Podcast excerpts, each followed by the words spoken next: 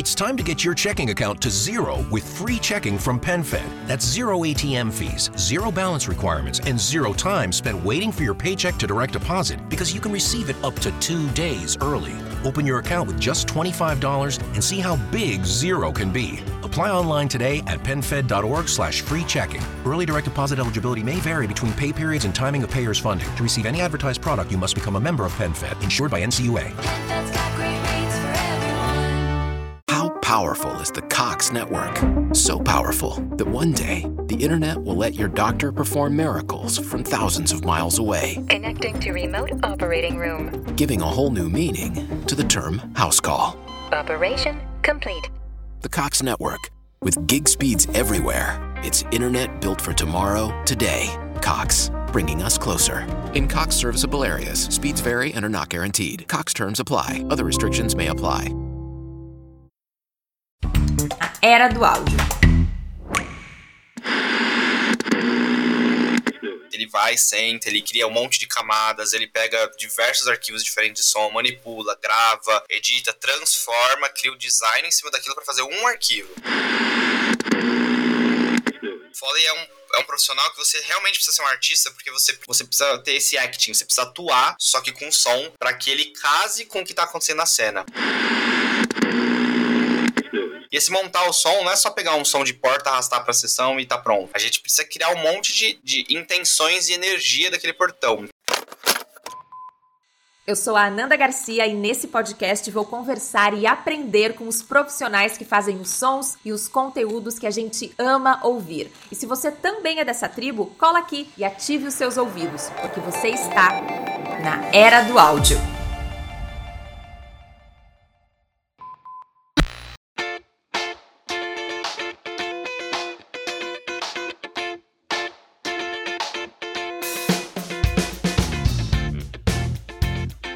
Você tem um bom ouvido, já deve ter percebido que os filmes, os jogos e outras obras audiovisuais que você consome são mais do que apenas imagem e falas. Elas têm um componente sonoro que proporciona toda uma experiência e te ajuda a estar muitas vezes dentro daquela cena por meio de efeitos sonoros. Quem faz essa mágica acontecer é o profissional de sound design. E hoje quem vai conversar com a gente sobre essa profissão é o Fernando Pepe. Ele tá nesse mercado há mais de 10 anos, hoje é audio lead na Wildlife E professor no curso de Sound Design na EBAC. Então, bem-vindo, Fernando. Obrigada por estar aqui. Prazer falar contigo. É, obrigado por me receber. Conta pra gente, então, um pouco sobre a, a profissão de Sound Design, né? O que, que é um Sound Design? Vamos começar bem do princípio. E quais são as áreas de atuação? Tá, eu acho que entendendo um pouco o que é sound design, sound design é basicamente um artista que trabalha com áudio. Então, um profissional que precisa criar, editar e manipular sons para que ele encaixe contextualmente e emocionalmente em alguma cena. Então, seja ela um jogo ou um filme, seriado e etc. Quais são as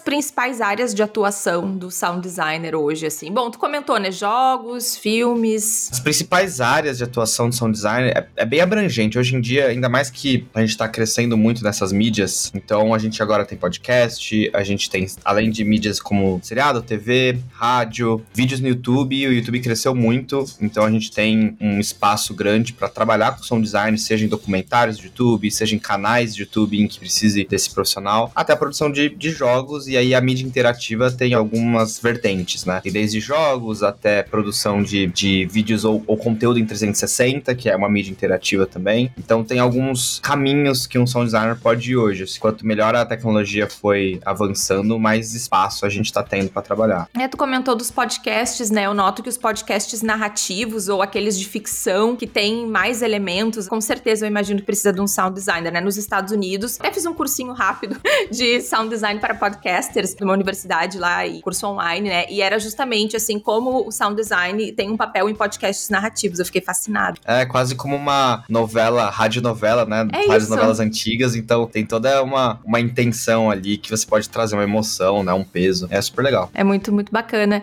E tem, assim, algumas especialidades dentro dessa área que tu pode seguir. Não sei se tu pode falar um pouco sobre algumas vertentes. Tu é um sound designer, mas eu imagino que, né, tu te especializa em alguma coisa ou não? Como é que funciona isso? As especialidades dependem um pouco da mídia que você for trabalhar, porque na produção de audiovisual, o sound designer também pode ser chamado de finalizador, e ele tem diversas funções dentro de uma produtora de áudio, que aí quem trabalha assim com seriado, propaganda, trabalha normalmente numa produtora. E aí abre um pouco o leque do que você pode fazer. Normalmente quem trabalha com áudio é muito eclético, então trabalha também com música, edição de voz, ou até direção da voz. Então tem um espaço bem grande dentro de uma produtora. Então você acaba tendo que aprender um pouco sobre engenharia de som, de mixagem, masterização, a edição, pós-produção, finalização de arquivos, controle de, de dubladores e artistas para poder fazer a gravação e a produção de efeitos sonoros em si, que é essa outra vertente que é de manipular e criar sons artísticos. Tem também quem faz Foley, que é uma artista também, chama de artista de Foley, que é um profissional que trabalha com a criação de sons personagens, assim, aqueles sons que a gente. sons de roupa, sons de passos, som de movimentar algum item. Então tem um artista disso, porque precisa todo de uma emoção e uma intenção quando for fazer isso. Então é um processo bem delicado. Considerando que todos os filmes que a gente assiste, seriado, o áudio que tá ali, 95 a 100% não foi gravado em cena, ele é feito na pós-produção. Então o artista de folha é muito necessário para fazer com que os movimentos pareçam realistas. Então, na, numa produtora de áudio tem muitas, muitas vertentes, é um leque bem grande do que você pode fazer. Quando começa a ir para um lado mais de jogos, por exemplo, aí já começa a ficar um pouco mais complexo, porque o trabalho de áudio começa a se misturar um pouco com o trabalho de programação. Porque em jogos a gente precisa fazer com que o áudio funcione de uma forma interativa e dinâmica dentro do jogo. Então, por conta dessa funcionalidade, a gente precisa não só ter todo o trabalho de produção de som, essa parte artística de ser um artista e produzir o som ou a música, também tem que ter esse cuidado de criar esses sistemas um pouco mais complexos para fazer com que funcione legal no jogo, porque a principal diferença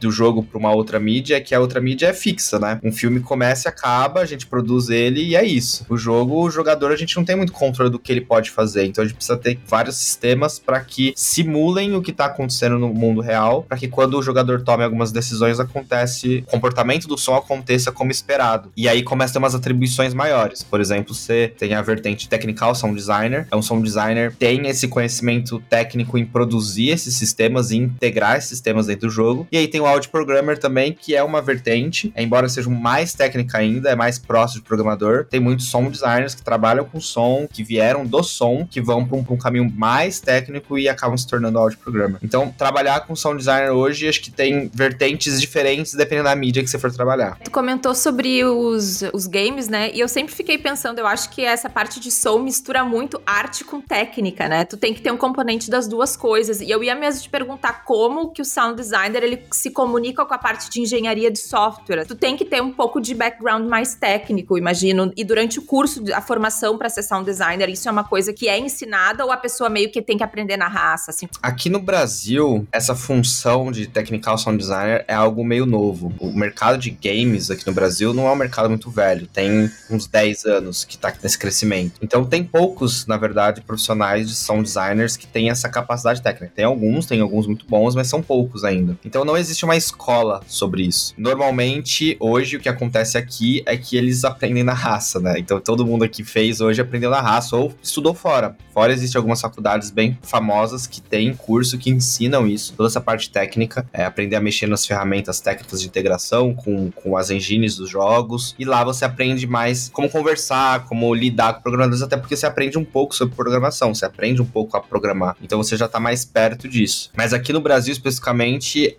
é um mercado novo, tem poucas pessoas e, infelizmente, tem poucos lugares que você pode aprender sobre. Algumas faculdades pincelam o conteúdo, mas nenhuma entra a fundo. Então é um processo que você acaba tendo um pouco mais meio autodidata, assim, infelizmente. E a questão da música? Tu tem que ter um conhecimento de teoria musical, um background em música. E, de novo, eu repito, eu acho muito interessante, porque muitas vezes a pessoa tem essa cabeça muito sonora, muito artística, mas tem que ter a pegada técnica também. Então, enfim, como é que isso funciona e se tu tem, assim, também esse background musical? Então, depende do que você for fazer. Da mesma forma que a gente tem essa divisão em outras mídias, a gente tem na produção de jogos também. Por exemplo, a gente tem o sound designer, que teoricamente trabalha com a criação de efeitos sonoros, manipulação de sons, e a gente tem o compositor, que é o profissional responsável pela composição e criação da trilha sonora, da música etc. Hoje, profissionais de áudio são ecléticos, então é muito comum um sound designer também ser compositor. E quem é compositor precisa ter um background de música sim, então precisa ter conhecimento de teoria musical, precisa ter conhecimento normalmente em um ou mais instrumentos para poder utilizar isso na produção da trilha sonora. Então é legal que tenha esse conhecimento para você um leque maior do, do que você pode fazer, onde você pode trabalhar. Mas se você quer ser sound designer, a verdade é que é legal ter só um pouco desse conhecimento para você utilizar no, no, dia a dia do trabalho, até porque música ajuda até na criação de efeitos sonoros, principalmente jogos mais puzzle, a gente usa muitos conceitos musicais na criação dos efeitos sonoros. Então é ideal que tenha esse conhecimento, mas necessário de fato não é, mas é recomendável que tenha sim. Eu tô lembrando de alguns desenhos da Disney, assim, desenhos mais antigos, que eu acho que eles eram meio orquestrados no fundo, assim. Aquilo a gente pode dizer que é um, que é um sound design. Dá pra chamar de sound design. Que eles, tipo assim, ah, o bonequinho tá correndo. Sim, sim. Eu acho que é uma mistura aí. Desenhos antigos como Tom Jerry, é, etc., eles, eles têm ali uma trilha sonora em cima e ao mesmo tempo tem o, o profissional de sound designer colaborando com a trilha sonora que tá por trás. Antigamente eles faziam muito desenho em cima da trilha. Então acabava que tinha esse movimento dos personagens junto com a música. Então é uma combinação aí de duas, duas profissões, do, do, do compositor e do sound designer. E, Fernando, antes tu falou, né, que muitas vezes no Brasil o sound designer, dependendo, né, da situação, ele, ele acaba sendo chamado de finalizador. E uma outra dúvida que eu tenho é o sonoplasta. Quem é o sonoplasta? Ele também é um sound designer ou é uma outra coisa? E o que é a sonoplastia? Se tu puder colocar aí um conceito, assim. É, sonoplastia é a produção de áudio também. Todas as funções, elas acabam, elas podem ser a mesma coisa dependendo do lugar que você está trabalhando. Mas o sonoplasta normalmente ele pega sons prontos e, vão, e aplica isso numa cena. Ele não produz de fato o som, embora tenha alguns que sim, mas ele aplica o som na cena. Já o finalizador e produtor e criador de efeitos sonoros, ele, ele vai, senta, ele cria um monte de camadas, ele pega diversos arquivos diferentes de som, manipula, grava, edita, transforma, cria o design em cima daquilo para fazer um arquivo, entendeu? E o finalizador faz isso também. O finalizador é um nome, é uma nomenclatura que é utilizada mais na, nas produtoras aqui do Brasil, que meio que faz tudo, assim. É finalizador é um profissional que acaba fazendo muito, muita coisa e efeitos sonoros é uma delas. Embora a percepção que eu tenho é que o sound designer para jogos, por exemplo, ou quem trabalha com sound designer, um aspecto um pouco mais profundo nessa manipulação e edição do som para criar efeitos únicos específicos. Principalmente quando a gente trabalha com games, com jogos, né? Tudo é muito diferente. Quando a gente trabalha com TV, a experiência que eu tenho é que esse processo de criar sons é um pouco mais superficial. Não quer dizer que é pior ou melhor, é só um pouco mais superficial, porque normalmente muita coisa que ele está sendo feito é parecido, ou não precisa de tanto design, porque as coisas são mais normais, principalmente se tá trabalhando com filme ou seriado, é difícil ter as mesmas dinâmicas ou a mesma fantasia que a gente tem em jogos. Então essa dinâmica de produção acaba sendo um pouco diferente. Mas no, normalmente o finalizador é aquele que faz muita, muita coisa, é uma junção de muitas tarefas dentro de uma produtora de áudio. Entendi. Em relação aos jogos, né, que tu, tu voltou nesse assunto, agora me surgiu uma outra dúvida. Quando ele é feito para ser consumido no celular e não numa tela maior ou com fones, assim, existe uma diferença na hora de pensar nos elementos sonoros ou é meio igual? Ou quando se constrói um jogo para celular, muda alguma coisa? Muda. Quando a gente vai produzir um jogo, a gente precisa primeiro entender o gênero e a intenção dele. Existem jogos celulares que são mais complexos, existem jogos celulares que são mais casuais, e cada um deles tem suas dificuldades e peculiaridades, não só na parte artística de como você criar o som para aquilo, mas na questão técnica de como a gente vai fazer aquilo funcionar. É, jogos de tiro, por exemplo, um Call of Duty. Vocês estão me matando. Vocês ouviram isso? E está vindo para cá. Estucas é caminho!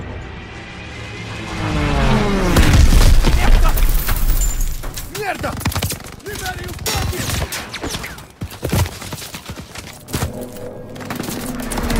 Blindado!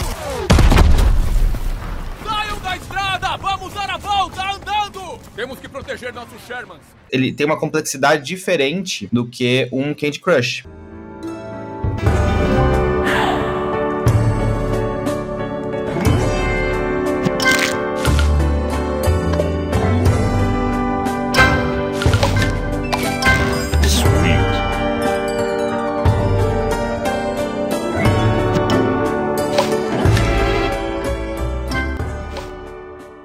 Também é para celular e é, e é um puzzle bem mais casual. Então, quando a gente vai produzir jogos para celular, existe um gap muito grande. Para outras mídias também, mas no celular também existe um gap muito grande, dependendo do qual o tipo de jogo está fazendo, qual é o gênero. E celular existe um gap muito grande de celular para jogos de computador e de console, porque celular é, uma, é, uma, é um device muito menos capaz. Então a gente precisa ter muitas considerações na produção de som para aquilo, né? Existem ali muitas restrições que a gente precisa tomar cuidado na hora de produzir e implementar som.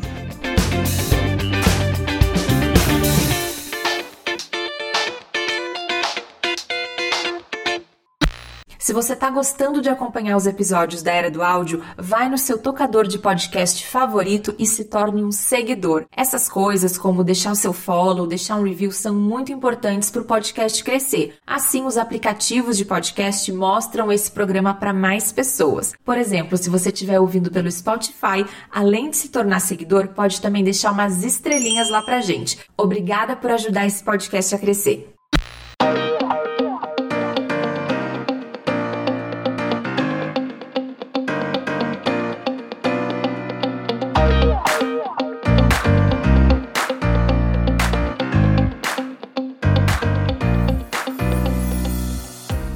Na hora que vocês estão pensando ali nos elementos sonoros, existe uma nomenclatura. Essa é uma curiosidade que eu tenho, não sei se eu tenho, se o ouvinte tem. Ah, vamos fazer um som assim. Daí tem um nome para ele. Vamos fazer um um uau, vamos fazer um beep ou vamos fazer um, sei lá o que, um upbeat, blá blá blá. Tem nomes para falar dos áudios. E eu faço essa pergunta também por algo que eu passei aí nos últimos tempos no meu no meu trabalho e eu tinha que me comunicar com o editor de vídeo para ele fazer alguns ads para redes sociais, fazer alguns vídeos explicativos, vídeos promocionais, um trabalho remoto, a nossa comunicação era assíncrona por escrito. Então eu tinha que escrever para ele. Coloca um efeito assim, e daí eu tentava falar do efeito, me faltavam palavras para descrever aquele efeito. Então eu queria entender se existe uma linguagem, como assim, jargões para vocês falarem sobre esses elementos sonoros. Existe. Existe uma linguagem sonora sim. Confesso que eu não sei se existe um nome para essa linguagem, provavelmente sim, mas existe uma linguagem sim. Acho que quando a gente começa a trabalhar em produtoras de áudio ou na, até na produção de, de estúdios de games e trabalhar no meio, começar a conversar com profissionais do meio, a gente começa a entender que existem diversas nomenclaturas ou jargões para coisas específicas. Então, existe sim, é complexo porque é, literalmente tem muitas. As, algumas têm a ver com a produção do trabalho em si, então é o nome de como aquilo foi feito, outras é um nome mais representativo de como soa aquilo na, na forma de falar, outros têm a ver com algum profissional antigo usou aquela técnica e a técnica ficou famosa e aí a técnica pegou o nome dele, por exemplo, Foley. Então, é, a linguagem existe, ela muda mesmo, na verdade. Ao longo dos anos, quanto mais conhecimento e coisa a gente vai descobrindo, mais ela vai, tipo, vai adicionando. Então, tem coisas que a gente começa a falar, coisas mais recentes, tem coisas que são mais antigas, tem linguagem muito antiga que não se aplica muito mais hoje, mas a gente ainda usa, porque áudio veio do mundo analógico. Então, muitas coisas que, que eram feitas antigamente em fita, em rolos, para fazer a produção de som, a gente utiliza a linguagem daquele processo hoje mesmo sendo digital. Então existe aí uma, uma, um conceito histórico aí que acaba ficando e quanto mais tempo vai passando, a gente vai criando as linguagens novas. Mas existe, existe sim. Tá, mas tu pode falar o nome de algum som, assim, ah, esse é um splash, esse é um não sei o quê. Ah, tem, sim, sim. Tem swing, tem swish. Swish é aquele som rápido de. como se fosse um, um balançar de uma espada ou de algum movimento, mas super rápido, faz swish. Ou wash também é um som de movimento, faz som wash. Uh, tem splash, aí tem diversos, assim. Alguns sons daqueles que a gente vê em desenho animado, que aparece o texto, quando desenhos antigos, alguns, alguns sons têm aqueles nomes antigos que aparecia, outros já são um pouco diferentes. Fernando, antes tu comentou brevemente sobre o, sobre o Foley, né? Tu pode voltar e explicar um pouco mais sobre o Foley e mais. Uma curiosidade que eu tenho é, na hora que os filmes são dublados, existe uma reprodução desses efeitos de Foley ou não? É só a voz do ator mesmo e, e esses efeitos de cena, os sons da cena se mantêm os mesmos do, do filme original. Foley é um processo artístico uh, de produção de efeitos sonoros criado por Jack Foley. Ele, ele foi um sound designer que criou essa arte, porque Foley a gente considera como uma arte diferente, porque a produção de Foley, existem alguns profissionais aqui no Brasil que são muito bons, é de Foley, e Foley é um, é um profissional que você realmente precisa ser um artista, porque você, você precisa ter esse acting, você precisa atuar, só que com som, para que ele case com o que tá acontecendo na cena. Então, Foley é basicamente um processo de replicar os sons reais que estão acontecendo na cena, sons que o personagem, o personagem principal, os personagens secundários estão reproduzindo deles mesmos e fazer essa, essa criação do som por estúdio. Então, por exemplo, um personagem tá andando, se mexendo, e aí ele cai no chão, rola, levanta, pega uma chave que caiu junto com ele e, e continua andando. A gente não grava esses sons em cena em filme, porque normalmente um ambiente de filme tem muito ruído, muita coisa acontecendo. É difícil ter essas gravações locais. Normalmente a gravação local é os booms, que são os microfones, aqueles microfones direcionais, são melhorados na voz, e mesmo assim, algumas vozes são regravadas em estúdio também, que aí tem um outro processo que tem outro nome. Então, normalmente os filmes, quase todos, filmes e seriados, quase todos são produzidos direto em estúdio. Todo o som é produzido em estúdio. E o Foley é esse processo de recriar o som dos personagens. Então, o, o artista de Foley, ele põe uma tela gigante, um, uma, um projetor na frente dele, e junto com outro profissional, que eles vão se auxiliando, ele vai assistindo e reproduzindo os movimentos do personagem e os que estão acontecendo. E às vezes precisa fazer várias camadas, às vezes acontece várias coisas ao mesmo tempo, precisa gravar várias vezes o mesmo take para completar o som, complementar o som. Mas é esse processo de, de atuar, porque ele precisa replicar o que o ator fez, que o personagem fez. Então ele tem que atuar, então por isso que é uma arte, por isso que a gente chama artista de Foley, porque ele precisa ter esse, esse ele precisa ser muito bom nessa recriação de movimento, entendeu? E também entender quais os materiais que possam ser usados para recriar aquilo, porque nem sempre aquilo que a gente vê na tela é o que eles usam para fazer o barulho, né, Fernando? Não, com certeza. Por exemplo, quando a gente tem cenas um pouco mais em filmes de terror, por exemplo, a gente tem cenas um pouco mais gore, um pouco pesada e tem cena de sangue, coisas acontecendo, não é sangue de verdade. Então, tem vários elementos e coisas que são usadas para criar essas, essas texturas sonoras. Então, desde fruta, legumes, tem alguns, alguns materiais que a gente vai destruindo, batendo, amassando e, e torcendo que criam essa textura sonora que quando a gente olha no filme, convence que é baseado naquilo porque a gente tá vendo a cena, mas na verdade são somas de sons que não tem nada a ver com aquilo que tá acontecendo. Então é uma arte mesmo de, de observar e interpretar aquilo e pensar hum, como que eu posso replicar esse som ou fazer com que esse som seja convincente, independente se ser aquele som mesmo. E sobre dublagem, se ela utiliza efeitos sonoros, se ela cria, né, efeitos sonoros aqui ou utiliza efeitos sonoros do filme original, a gente utiliza o efeito sonoro do filme original. Por conta da gente produzir efeitos sonoros em estúdio, a gente tem as trilhas separadas dos efeitos sonoros com a voz. Então, quando eles enviam o filme pra gente, a gente remove a voz e adiciona só a nossa. Uma coisa que acontece, que é bem comum, e por isso que a gente até vê alguma disparidade da voz parecer ou não estar no ambiente, é que muitas das vozes dos filmes é a única coisa que eles tentam gravar muito no local, fazer gravação local. Então a voz é gravada na hora. Ocasionalmente é feito a DR, que é gravar em estúdio para refazer caso tenha algum erro ou mudança de intenção que o diretor quer que faça algum ajuste. E aí o, o ator volta pro estúdio, grava no estúdio, ele se autodubla, e a gente chama esse processo de ADR. E aí, como a gente grava no local, essas vozes normalmente, então a gente tem um pouco da cola da voz no ambiente local. Então a gente tem um pouco da espacialização da voz ali. E quando a gente grava a dublagem em estúdio, a gente tem aquele ambiente seco. Então quando a gente aplica a voz em estúdio, é comum a gente assistir filmes dublados, a gente sentir que a voz é um pouco distoante do que tá acontecendo em cena mesmo. E os efeitos sonoros acabam ficando um pouco mais secos, a gente perde um pouco daquele ruído ambiente quando a gente assiste legendado. Se vocês quiserem fazer esse teste, é super legal. Põe um filme legendado, ouve, e no meio de um diálogo troca pra dublado. Vocês vão ver que o ruído ambiente vai cair muito. Vocês vão ver que a ambiência vai descer um pouco, vai sumir um pouco no dublado. Porque quando a gente remove a voz, remove um pouco desse ruído ambiente que foi gravado no local, ou que foi produzido, né, para colar com a voz. E aí vem a voz dublado, a gente ouve só efeitos sonoros pontuais, que são os efeitos sonoros feitos em estúdio. Bacana. Vou fazer esse teste. E tu sabe se isso é utilizado hoje na teledramaturgia no Brasil, nos, nos filmes e nas telenovelas? Ou é uma coisa mais assim da, da gringa? Não, aqui no Brasil é utilizado sim. Os filmes, curtas, animações é utilizado. Tem alguns artistas aqui que são muito bons mesmo. Agora, em novela, eu confesso que eu não sei. Eu não sei se dá tempo o processo de produção deles. Eu sei que é bem acelerado. Então, eu não sei se dá tempo. Mas em filmes e seriados e animação é utilizado aqui no Brasil sim. Ah, bacana. Ah, inclusive, quem sabe depois tu me indica alguém que é artista de Foley. Acho que seria, seria bacana conversar. Eu tenho alguém, eu tenho uma artista de Foley muito boa pra indicar. Ela é muito boa mesmo. Ah, bacana. Inclusive, é, para quem tá ouvindo, tem um podcast que é o 20,000 Hertz, e é, é um podcast uh, americano para quem gosta, e tem um episódio sobre Foley, e eu amei ouvir. Então, para quem gosta de ouvir podcast em inglês, já fica a dica, depois eu deixo no link da descrição, porque fiquei, assim, chocada. Eu adorei, achei incrível.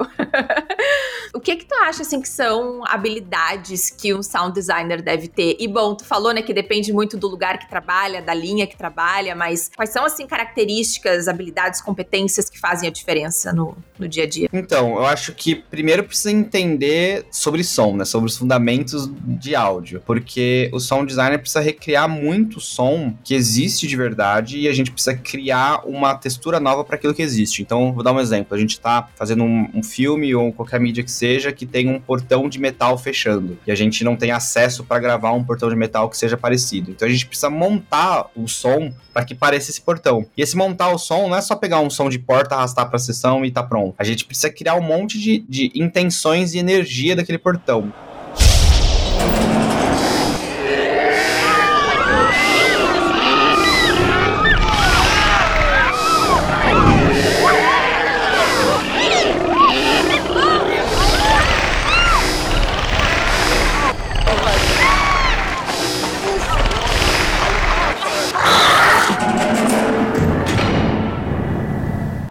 Então a gente precisa entender o começo, o meio, quanto, quão forte precisa ter o impacto daquilo, o quão demorado que é, qual é o ambiente que ele tá, criar a espacialidade daquele som. Então tem diversos passos que a gente precisa é, pensar para criar o som de uma simples porta. Só que quais são os passos e o que, que a gente precisa aplicar, precisa ter um fundamento de som para entender, por exemplo, ah, esse, essa porta tá numa cena, que essa cena é um lugar, um galpão abandonado, antigo, super gigante, então provavelmente precisa aplicar muito reverb, um pouco de delay, ou enfim, você precisa entender um pouco os conceitos físicos do som, dos fundamentos do som, para poder aplicar isso em cena e fazer com que aquela, aquela situação seja real. E então, além de ter o fundamento sonoro, precisa ter né, conhecimento de manipulação de som, isso é mais técnica de programas e etc. Mas aí seria ideal, mas isso é uma coisa que a gente aprende ao longo longo tempo, vendo tutoriais ou vendo outros artistas. A gente tem vários sites que tem diversos materiais para entender como é o processo criativo de cada um, mas é a criatividade, porque som é uma arte. Então a gente precisa entender como criar essa, essa as texturas que a gente está buscando, como a gente atingir certos resultados. Então, ah, eu quero criar uma textura de um robô meio igual ao filme do Transformers. Para você criar aquela textura, você não vai só sentar e, e arrastar som, você precisa entender qual é o processo que você precisa chegar para estar tá ali, o que, que você pode utilizar na sua sessão ou na sua produção para chegar mais perto daquele resultado. E esse processo é um processo criativo. Então você precisa entender um pouco não só sobre som, mas entender um pouco como construir texturas. Então é uma coisa que vai adquirindo ao longo do tempo, mas eu acho que é fundamental para um sound designer. E eu acho que o outro ponto que também é super importante, e esse é, é super subjetivo também, é tentar criar um senso crítico muito bom. Isso é complexo porque é subjetivo, cada um tem um gosto e, e, cada um entende o que é bom e o que é ruim de uma forma diferente. Mas existem alguns padrões de mercado. Se a gente for assistir os filmes de Hollywood, existe um padrão. Eles não são muito diferentes, os filmes blockbusters. Você vai ver os seriados Netflix, eles não são muito diferentes como som. E, por, e existe esse padrão porque existe uma concepção do que é aceitável, o que é incrível, o que é ruim. Mesmo que seja subjetivo, existe um, um, um limiar ali que estabelece algum, algumas regras. E é interessante começar a tentar entender o que, que é isso, quais são essas regras, quais quais são esses detalhes que criam esse, esse padrão. Embora não exista de fato regra, cada um pode fazer o que quiser e, e a gente tem essa liberdade criativa de fazer do jeito que a gente quiser. Se a gente for explorar muito diferente, pode ser que soe estranho pro telespectador. Então, como existem alguns padrões, é tentar analisar eles e entender para quando a gente for produzir, a gente já ter esse, esse critério, sabe? A gente já, a gente já ter um critério, uma base para produção. Eu acho isso fundamental. Isso acho que começa a transformar, sabe? Mudar um pouco assim o, o resultado que a gente entrega. E é algo que a gente descobre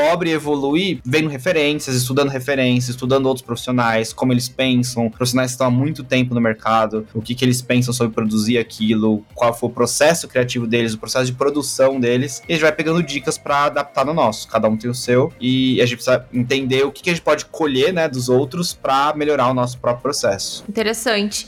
Be dazzled this holiday season by Northern Virginia's largest drive through light show at Bull Run Festival of Lights. Celebrate the holidays as a family while staying warm and cozy. Drive the festival route from the comfort of your car Turn off your headlights and just follow the magical glow through two and a half miles of dazzling displays in Bull Run Regional Park in Centerville, Virginia. Plan your visit now. When you visit by mid December, you'll save. Get your tickets today at bullrunfestivaloflights.com. That's bullrunfestivaloflights.com. Tu, tu, tu, falou, me surgiu mais uma, uma curiosidade, Fernando, que é o seguinte: quando tu cria os sons, tu utiliza, eles são majoritariamente assim, sintéticos de computador, ou tu mistura também instrumentos musicais. Eu tô vendo aqui um teclado, alguns instrumentos, algumas coisas aí atrás de ti. Tu mistura elementos do mundo real e do mundo virtual, se é que eu posso chamar assim? Com certeza, sim. Da mesma forma que a gente grava muitos sons, é, não necessariamente Foley, mas a gente grava sons para poder colaborar na nossa produção de som. Por exemplo, gravo diversos impactos para usar o transiente, né, a parte mais do mais forte, mais pressão do impacto para adicionar alguns outros sons. Posso gravar instrumentos também. Então posso gravar um sintetizador analógico ou sintetizadores digitais, instrumentos digitais também funcionam, mas posso com certeza pegar diversos instrumentos e brincar com eles. Pego um arco de violino e passo num violão, vai sair um som diferente do que se eu for tocar violão. E aí eu posso utilizar isso de uma forma criativa para criar um som um pouco diferente e adicionar isso em alguma camada do som que eu tô criando. Então, com certeza, instrumentos são extremamente importantes e fundamentais fundamentais pra gente. Por isso que é legal ter essa base de música, porque aí você começa a ter também um leque de hum, quais, quais e como eu posso utilizar instrumentos específicos, entendeu? E na tua rotina, agora com pandemia, não sei bem como é que tá, mas assim, no mundo normal, como é que é a rotina? Tu trabalha mais sozinho? Vocês trabalham em pares, em grupos? Ah, eu criei esse som, olha esse som, o que que tu acha? Não, melhor isso aqui. Como é que é, assim, a, a rotina de trabalho? Então, eu acho que depende muito do lugar que você trabalha. É, é muito comum comum sound designer, principalmente para jogos, trabalhar sozinho num ambiente de jogos independentes. Então, o profissional acaba fazendo tudo, é meio generalista, então ele faz a produção de efeitos sonoros, ele faz a composição de música, então ele é um sound designer, um compositor, é um editor também. Normalmente também integra os sons, não são todos, mas alguns integram também nessa parte técnica. Então, existe aí uma possibilidade de você trabalhar sozinho. Normalmente, e o ideal é que você trabalhe com outros sound designers, porque aí você também tem essa troca, né, criativa e, e técnica com outros profissionais. Em áudio para game games é mais comum ter mais profissionais, por aquilo que eu falei, de ter umas vertentes muito diferentes. A gente tem a vertente que é artística, que é mais próxima do que a gente encontra em produtoras de áudio. Por exemplo, produtor de áudio, a gente tem normalmente artistas. A maioria são generalistas. Normalmente, produtor de áudio tem 5, 6, 7, 10 pessoas que produzem música, fazem mixagem, fazem masterização, fazem edição, finalizam o, o filme e também fazem a, o sound design. Em games, a gente tem esses profissionais que são generalistas na produção de som também. Mas a gente tem as outras vertentes vertentes que começam mais específicas, como Technical Sound Design e Audio Programmer. Então, em games é mais comum que a gente tenha mais profissionais trabalhando no mesmo projeto. E quanto mais artistas, de fato, melhor, porque você começa a compartilhar conhecimento e processo criativo e, e ajuda um pouco até a melhorar o próprio trabalho. Então, eu produzo um som, mando para um, um, colega de trabalho, o colega de pra, trabalho dá algumas dicas ou dá a opinião dele em cima e vai trabalhando em cima juntos para chegar no resultado mais legal. Então, em produtoras de áudio é bem comum ter mais de uma pessoa, até porque normalmente produtores de áudio pegam trabalhos muito grandes, então precisa ter uma equipe mais formada, assim, mais formalizada para poder entregar essas demandas. E produtoras de jogos normalmente tem mais de um profissional também. Mas aí depende do tamanho, né? Se é uma empresa muito indie, aí infelizmente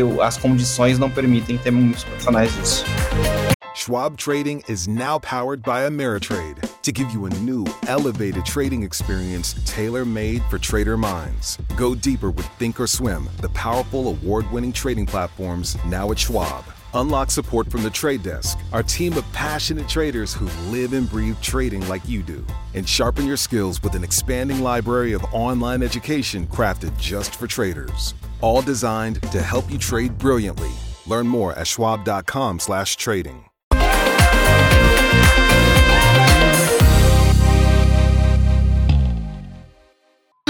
Se você está gostando de acompanhar a Era do Áudio, considere se tornar um membro. Você pode utilizar o Apoia-se se estiver no Brasil ou o Patreon se estiver em Portugal ou quem sabe em outro país mundo afora. Com apenas 12 reais mensais, você se torna apoiador do podcast e o mais importante, vai poder participar de um encontro mensal para discutir próximos episódios, fazer perguntas, trocar ideias e discutir temas relevantes dentro do nosso setor. Para apoiar, visite apoia.se barra a Era do Áudio e se você estiver fora do Brasil, use o Patreon. É patreon.com barra a Era do Áudio.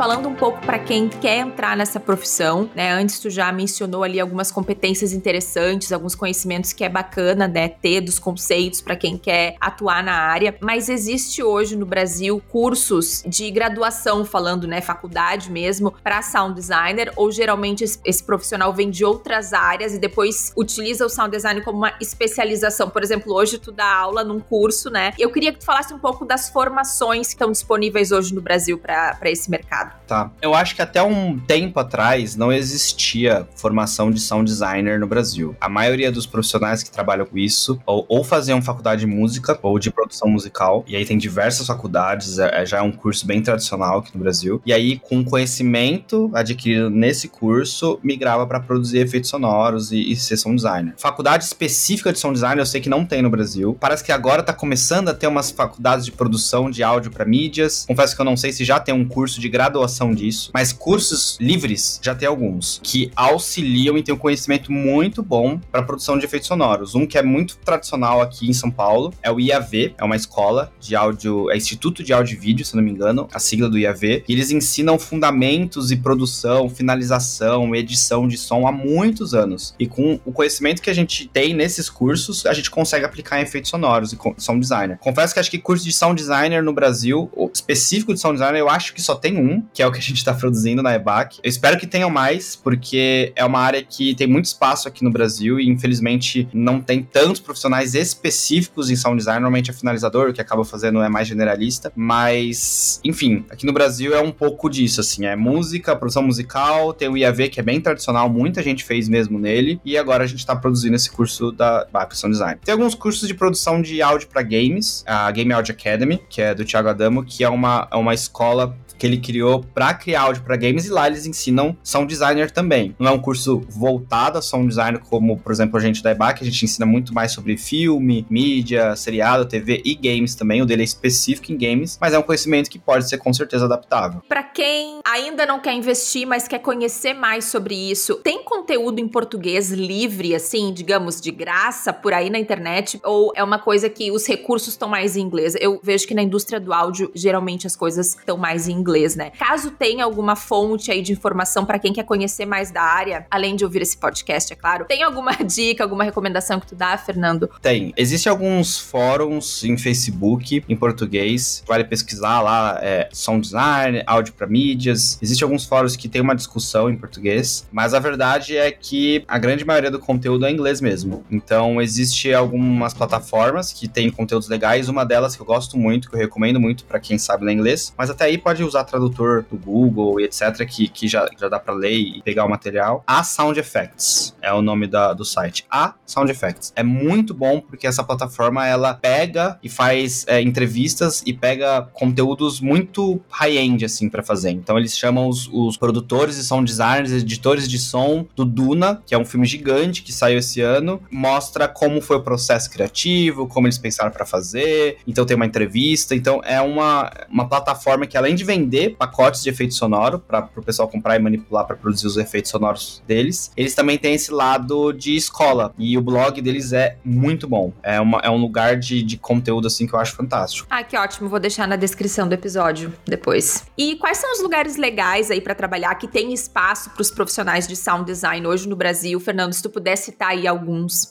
Tá. Por conta de existir um leque muito grande de a ramificação de, de trabalhar com, com som é muito grande, existe vários pontos interessantes. Então, tem a sonoplastia, por exemplo, em teatro. Então, existe esse profissional que trabalha nas peças para fazer com que o som encaixe com, com a peça ali em tempo real. Tem a trabalhar em produtoras, aí tem diversas produtoras. Eu conheço algumas que têm algum contato. Tem, tem a M2, que é bem interessante, tem a Punch, tem a Satellite, tem diversas produtoras de áudio mesmo que trabalham com diversos mídias diferentes. E tem as produtoras de jogos, que são estúdios, de, estúdios voltados à produção de jogos específicos. Aí tem jogo para celular, jogo de console, cada um tem a sua demanda e as suas necessidades, mas aí tem algumas. Tem a Wildlife, que é onde eu trabalho, tem a Afterverse, que é uma empresa da Móvel, se não me engano, que é do pessoal do iFood. É, tem outros estúdios aqui no Brasil, que no Brasil tem muito estúdio, acho que tem mais de 300 estúdios de jogos atualmente. Então tem a Flux, tem a Dix, tem a Geekser, tem a Hoplon, tem a Kiris. Então tem diversos estúdios aqui no Brasil. E o bom de trabalhar com essa área é que você pode trabalhar para fora também. Então existe essa possibilidade de você externalizar o trabalho. Isso é muito bom porque se você ganha em dólar, a gente tem uma moeda um pouco mais fraca, a gente consegue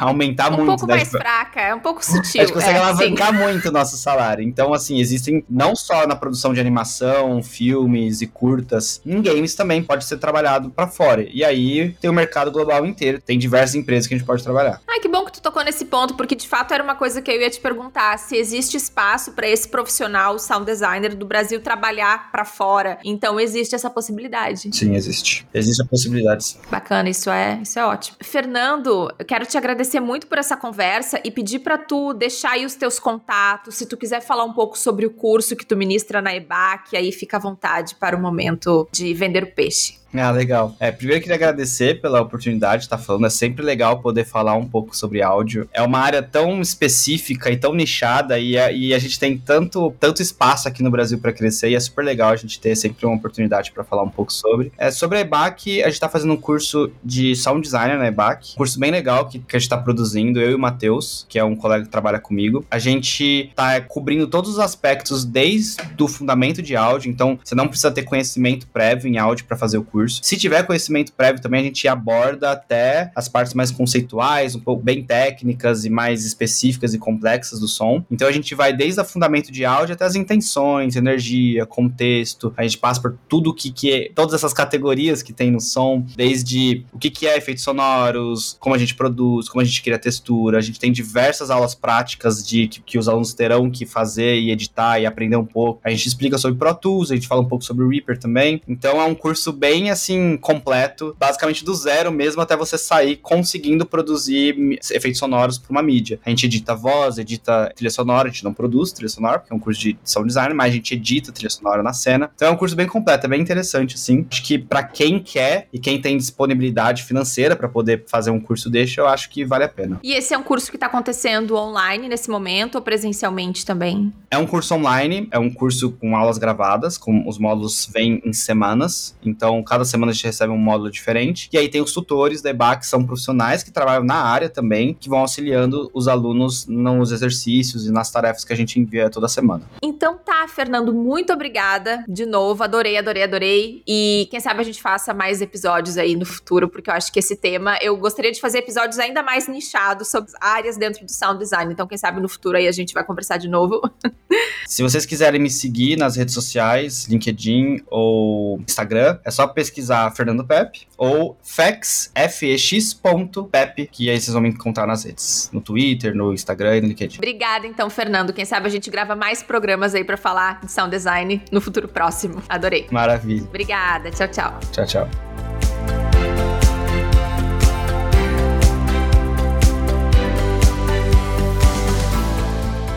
E aí, gostou dessa conversa? Se você quiser trocar uma ideia sobre áudio e comunicação e acompanhar a Era do Áudio nas redes sociais, é só seguir arroba a Era do Áudio lá no Instagram. E eu tô em todas as redes sociais como arroba Ananda Garcia. O nosso e-mail e pix é aeradoaudio.gmail.com. Até o próximo episódio. Tchau!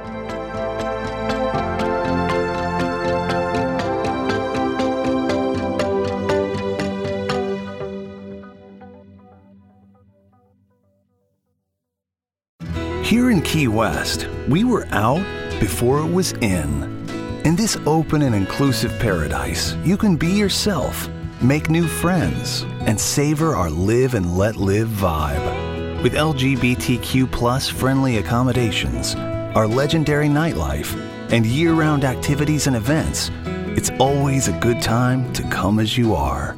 Key West, close to perfect, far from normal. With the Lucky Land slots, you can get lucky just about anywhere. This is your captain speaking. Uh, we've got clear runway and the weather's fine, but we're just going to circle up here a while and uh, get lucky. No, no, nothing like that. It's just these cash prizes add up quick. So I suggest you sit back, keep your tray table upright, and start getting lucky. Play for free at LuckyLandSlots.com. Are you feeling lucky? No purchase necessary. Void where prohibited by law. 18 plus terms and conditions apply. See website for details.